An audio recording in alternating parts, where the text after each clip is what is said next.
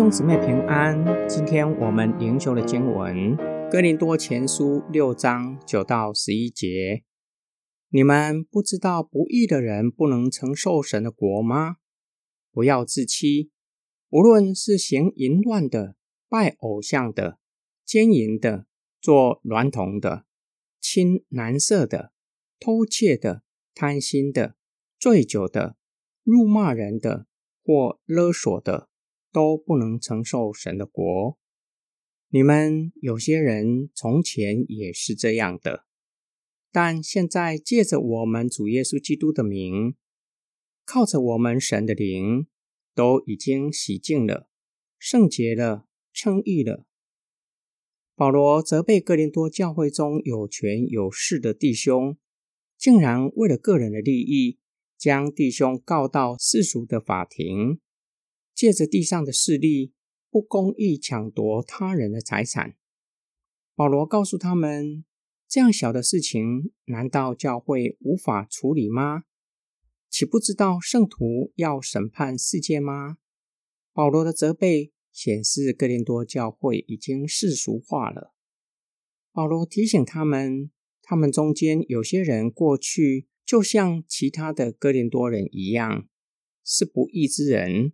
不仅没有相信上帝，在道德上败坏，特别是淫乱的问题相当严重。除了淫乱，保罗列出几项不义的行为：偷窃的、贪心的、醉酒的、辱骂人的或勒索的。保罗以严厉的口吻警告他们：不义之人不能够承受神的国，指的不只是未信者。也是教会中继续活在罪恶之中。在此，保罗不是用假设的语气，假设教会中有这样的人，而是实际上有这样的人。假如他们继续在罪恶之中，将与神的国无分。保罗列出来的罪，有些让人觉得只是小罪，例如醉酒、辱骂人的。但是在圣洁之神的面前，罪没有大小之分，继续在罪恶之中，都是与神的国无分。保罗又告诉他们，有一些人从前就是这样的人，但是现在已经借着主耶稣基督的名，再加上神的灵，都已经洗净了、圣洁了、称义了，罪都已经得着赦免。就要离开罪恶的生活。保罗的话乃是提醒他们，他们已经是属于神国的人。这些罪恶的行为与神国子民的身份不相称。今天我们的默想跟祷告，我们需要严肃的看待保罗的警告。我们得救不是因为好行为，而是上帝的恩典，但并不表示行为不重要。保罗的警告提醒我们：过去我们在罪恶之中，现今已经被救赎，已经透过耶稣基督的宝血洗净，并且有圣灵的大能更新我们的生命，就应当离开罪恶的生活。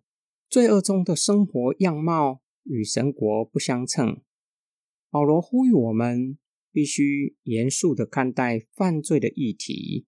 不被虚假的平安欺骗，以为已经受洗了，就必定可以进入神的国。我们若是没有活出与神国相称的生活，就是轻看基督的救赎所付上的代价，更是对基督的救赎是一种的羞辱，也是对自己的羞辱。就像已经领受主人恩典的人，不知道感恩图报。还滥用恩典，就是对主人的羞辱，也是对自己的羞辱。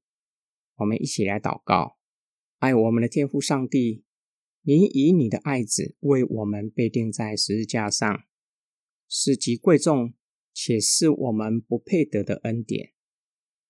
以基督贵重的宝血洗净我们，又通过圣灵的大能重生了我们。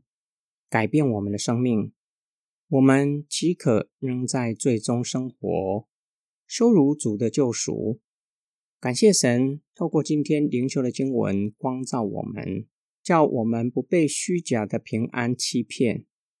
主啊，你已经赐给我们力量，叫我们有得胜的生命，可以胜过罪恶，活出与救恩相称的生活。我们的祷告是奉救主耶稣基督得胜的名祈求，阿门。